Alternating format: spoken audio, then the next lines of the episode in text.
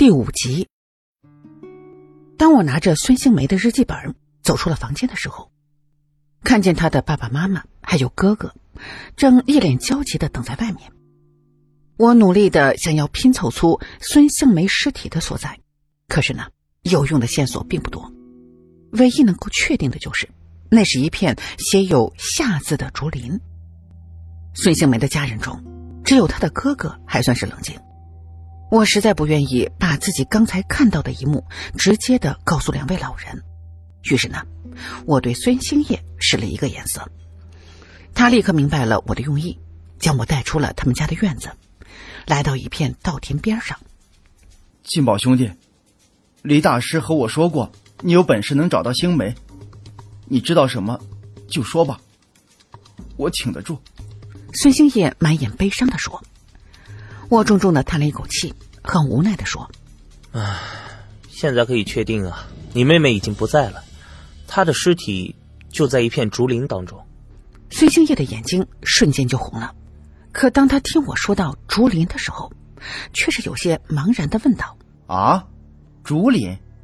可我们这里遍地都是竹林呐！’我看了一眼四周的竹子，还真的都是竹子。”可是呢，这里的竹林和孙兴梅出事的那个竹林的品种有着明显的不同。于是呢，我随手指向了一片竹林，问孙兴业：“这些是什么品种的竹子？”孙兴业看了一眼我指的竹子，虽然他不明白我为什么会在这个时候问他这个问题，可是呢，他还是马上就回答我：“这是大箭竹，在我们这里很常见。”我想了想，说。嗯，你给我找几张你们这里竹子品种的照片，我要看一眼。孙兴业忙把手机拿了出来，他在手机上查了几种竹子，然后一一的介绍给我。突然的，一种雌竹赫然的映入眼帘。停，这种雌竹哪里有啊？孙兴业一脸为难的说：“啊，这雌竹在这里也很常见，好多林子里都有啊。那你知道？”什么地方会在竹子上写字吗？孙兴业想了一会儿，然后摇头说：“哎，这我真不知道。写字，写什么字啊？写的是一个‘夏’字。你妹妹的尸体就在一个写满‘夏’字的竹林里。”我悠悠的说。孙兴业一时间沉默了。我知道，他一定是在脑海里头搜寻着这样的一片竹林。可是，他想了半天。也没想起来哪里会有这样的一片竹林。我看着他一脸的困惑，知道他一时间也不知道上哪去找这样的竹林。可与其站在这里瞎想，还不如自己亲自去找。于是呢，我就对他说：“走，咱们去找找看。我相信肯定有人知道哪里有写着‘夏’字的竹林。”当天下午，我就和孙兴业一起跑遍了这附近种植雌竹的林子。也问了不少的当地人，有些人呢还真是知道竹子上写字是怎么回事原来，那些写上字儿的竹子，都是今年准备砍了往出卖的。所以有些竹农呢，就会在竹子身上不起眼的地方写上一个记号。可是写“下”字的，还真是没有人听说过。我们来来回回折腾了一小天，却还是无功而返。我的心里头多少呢有些失落，其实我主要还是害怕看到孙兴梅的爸妈的眼神。我真是不忍心告诉他们孙兴梅已经死了，而我们却是一直找不到她的尸体。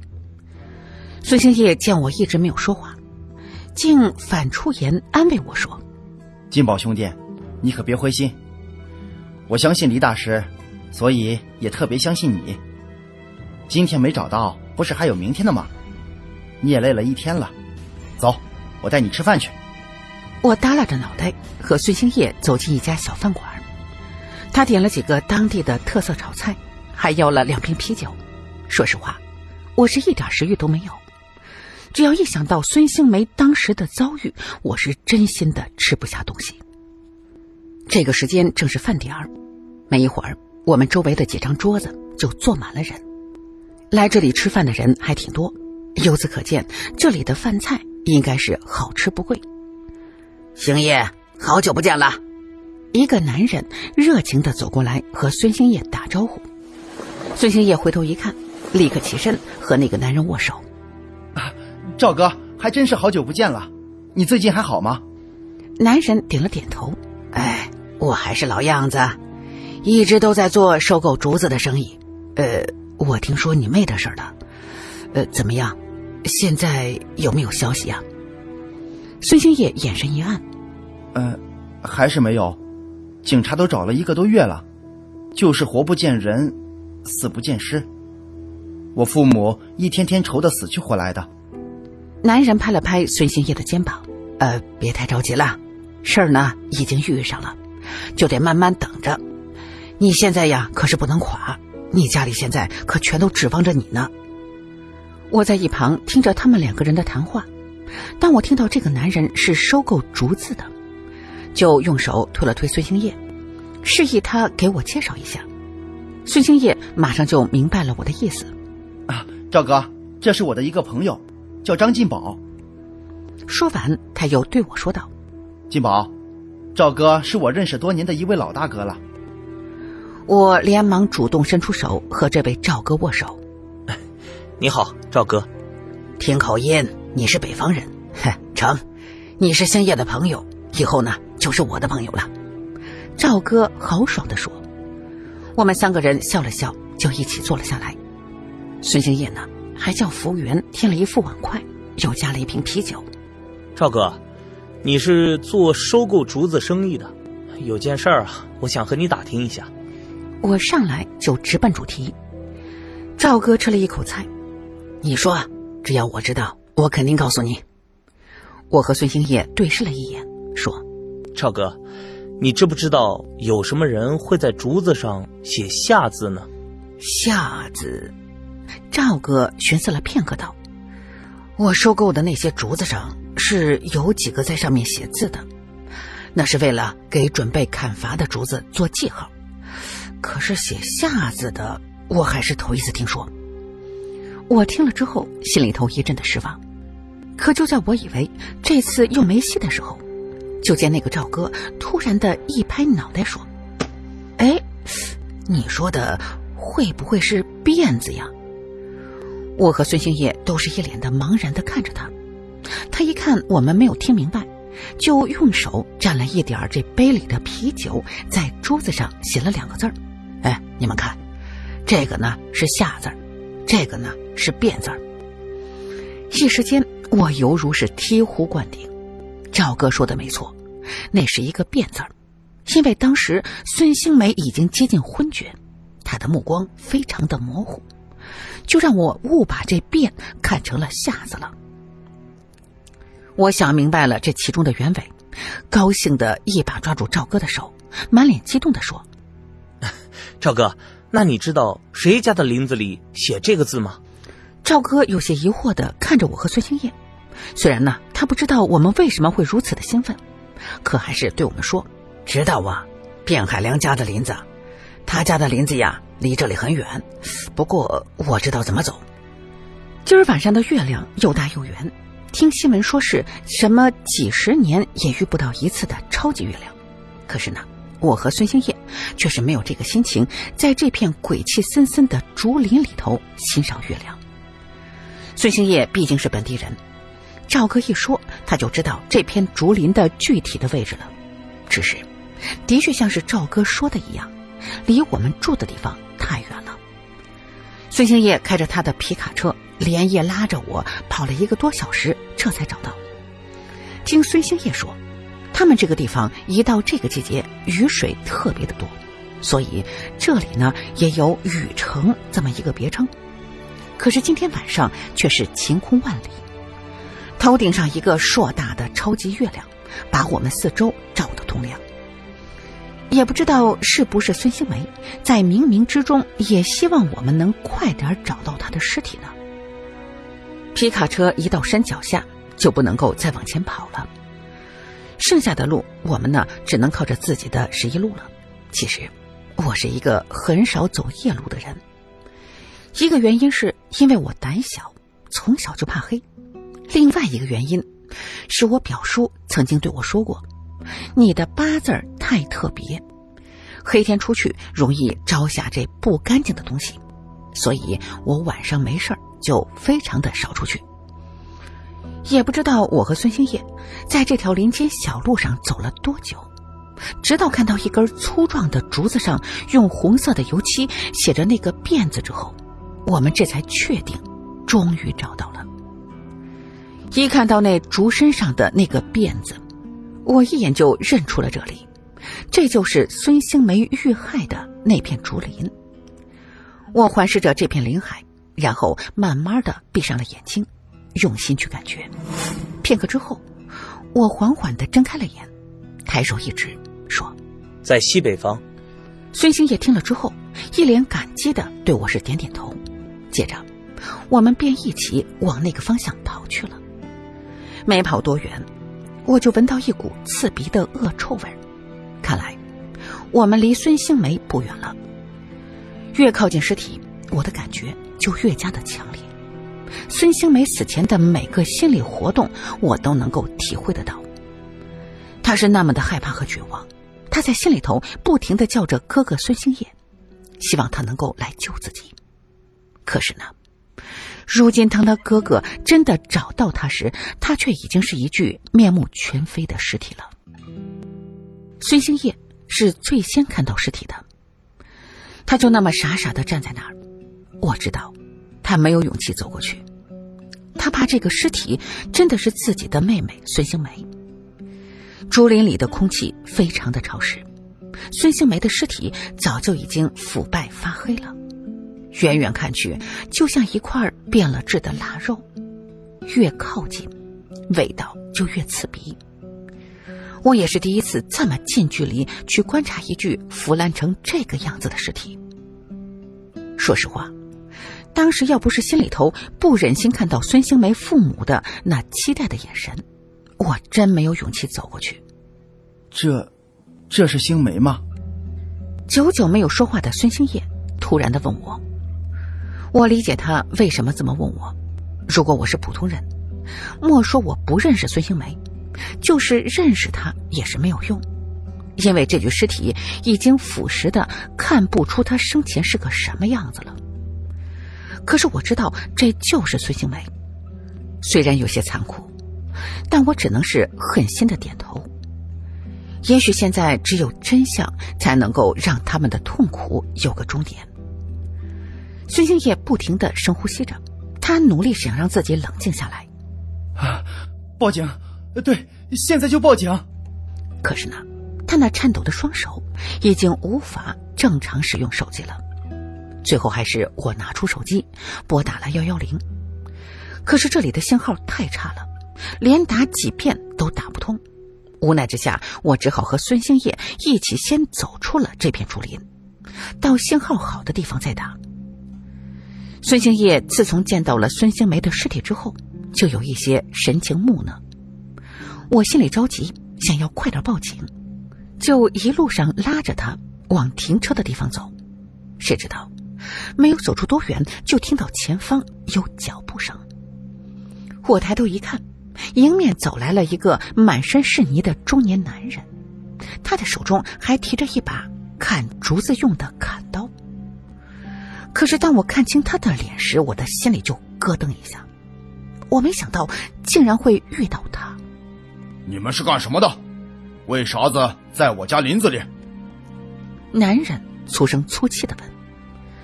孙兴业还沉浸在妹妹的死中，意识有些发懵。我忙笑着对男人说：“大哥，我们是来这里玩的，天黑就迷路了。你知道往哪边走能出这片林子吗？”男人一脸狐疑的看着我，然后用手指了指南边：“一直往那边走就能出去了。”我点头道谢之后，就拉着孙兴业快步往男人指的那个方向走。可是，没走两步。就听到身后的男人突然的冷冷的问：“你们是西边过来的？”变故来的太快了，让我有些措手不及。就在我还来不及提醒孙兴业这个男人就是杀死他妹妹的凶手的时候，一阵疾风已经直奔我的后脑劈过来。那次是我人生之中第一次遭遇险境。当然，这跟我之后的境遇相比呢，根本就不值得一提。可是对于当时的我来说，真的以为自己就要这么挂在这个前不着村后不着店的竹林里了。当啷，一声敲击金属的声音在我耳边响起来，因为离得太近，震得我耳朵是嗡嗡作响。我回头一看。男人手中的砍刀已经不知道被什么东西打落在地了。当时我的第一个反应，这应该是孙兴业干的。可当我看向他的时候，发现他竟然还是一脸懵逼的站在我的身边。快跑！他就是杀你妹妹的凶手！被我这么一喊，孙兴业这才如梦方醒。我先是一愣，接着竟然回头向那个男人扑过去了。两个人立刻就扭打成一团。我从小就秉持着“君子动口不动手”的原则，从来不会打架。可是呢，在这生死攸关之际，我不上手那也不成。于是，我就从地上捡起一块石头，可是举了半天也不知道该往哪儿下手。这个时候，孙兴业渐渐的趋于下风了，眼看着就要坚持不住。我着急的看了一眼手机，还是没有信号。不管了，老子今儿跟你拼了！打死你呢，最多算是一个防卫过当。想到这儿，我就硬着头皮就给冲了上去。结果，我刚一走近，就被那个男人当胸一脚踹在胸口。我顿时感觉眼前一黑，后头发甜，胃里头一阵的翻涌。说实话，我的战斗能力太弱了。实在不适合和别人动手动脚。这个家伙呢，一看就是常年从事高强度的体力劳动，力气大的惊人。我和孙兴业两个加起来都不是他的对手。我被男人一脚踹开之后，在地上缓了半天，这才爬起来想再上。这个时候，我就见孙兴业已经趴在地上不动了。男人不知道什么时候把刚才掉落在地上的砍刀。拿在了手中，此时呢，正在挥刀砍向孙兴业。住手！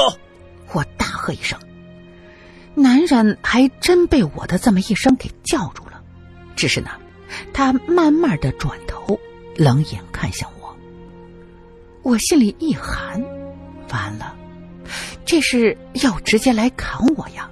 大哥，大哥，有话好好说，不就是劫财吗？咱不至于闹出人命，对不对？可是中年男人冷笑道：“哼，装什么装？你们从西边过来，还能不知道那里有啥子？小哥，今天算你倒霉，你可别怪我喽。谁让你……”中年男人这话说了一半，突然的愣住了，他的目光一直锁定着我的身后。啊，谁？男人惊恐的说。让他这么一说，我也感觉身后有一道凌厉的目光朝这边射过来，这种感觉有些似曾相识。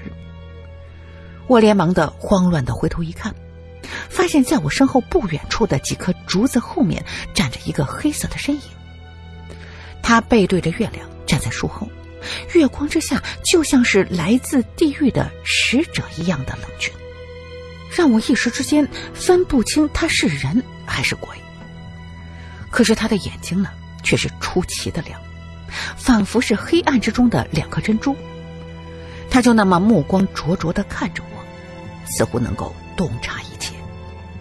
突然之间，我想起来昨天晚上的遭遇，原来是他一直在监视我。对方是敌是友，我一时呢也搞不清楚。可是我眼前这个家伙却是实实在在想要我的命。唉，你怎么才来呀？警察还有多久能到？我看今天这个杀人凶手肯定能抓住。我假装和身后的黑影相识，语气熟络的说：“中年男人果然让我吓住了，他的身体明显一僵，眼睛来回的转动，似乎在分析着这个时候是继续杀人灭口，还是转身逃跑。”就在我以为自己的计谋得逞的时候，砍刀已经近在眼前。完了，我还没娶媳妇儿，没生孩子呢。没想到我出师未捷身先死，一身的本事还没有得到充分的发挥。我可是真不甘心，就这么死在这儿。闭着眼睛等了半天，却一直也没感觉到身上哪个地方疼。可是我还是没有勇气睁眼，就怕一睁眼睛发现自个儿原来已经死了。你还闭着眼睛等什么呢？一个清冷的声音在耳边响起。这个声音呢，虽说是第一次听到，却是有着一种说不出的熟悉感。可能是刚才眼睛闭得太紧，这会儿呢，睁开之后，眼前是一片的模糊。我又用力的眨了眨眼睛，这才看清了眼前的人。他的个子很高，少说也得接近一米九零。看样貌，应该呢和我的岁数差不多大，一身的黑衣黑裤更加凸显了他的修长的身形。原来，他穿了一身黑，难怪他一直隐匿在黑暗之处，我都没有发觉。我回头再看那个凶手，早就脸朝地给晕死过去了。此时，我还坐在地上，虽然他的身上那种居高临下的气势有些逼人。可我还是输人不输阵的，把脖子四十五度的扬起。你谁啊？昨天晚上我见过你。他答非所问道。我用鼻子哼了一声说：“我知道，昨晚上你就开始跟踪我了。说吧，你有什么目的？我劝你还是抓紧时间报警吧。这个人现在只不过是暂时昏迷了，凭他的体格，我相信很快就能醒过来的。”他面无表情的说：“我心里知道，他说的没错。现在的当务之急，还是先把这个凶手搞定了再说。我不能让孙兴梅白死了。没让我遇到凶手也就算了，遇到了，我一定要把这个畜生给逮住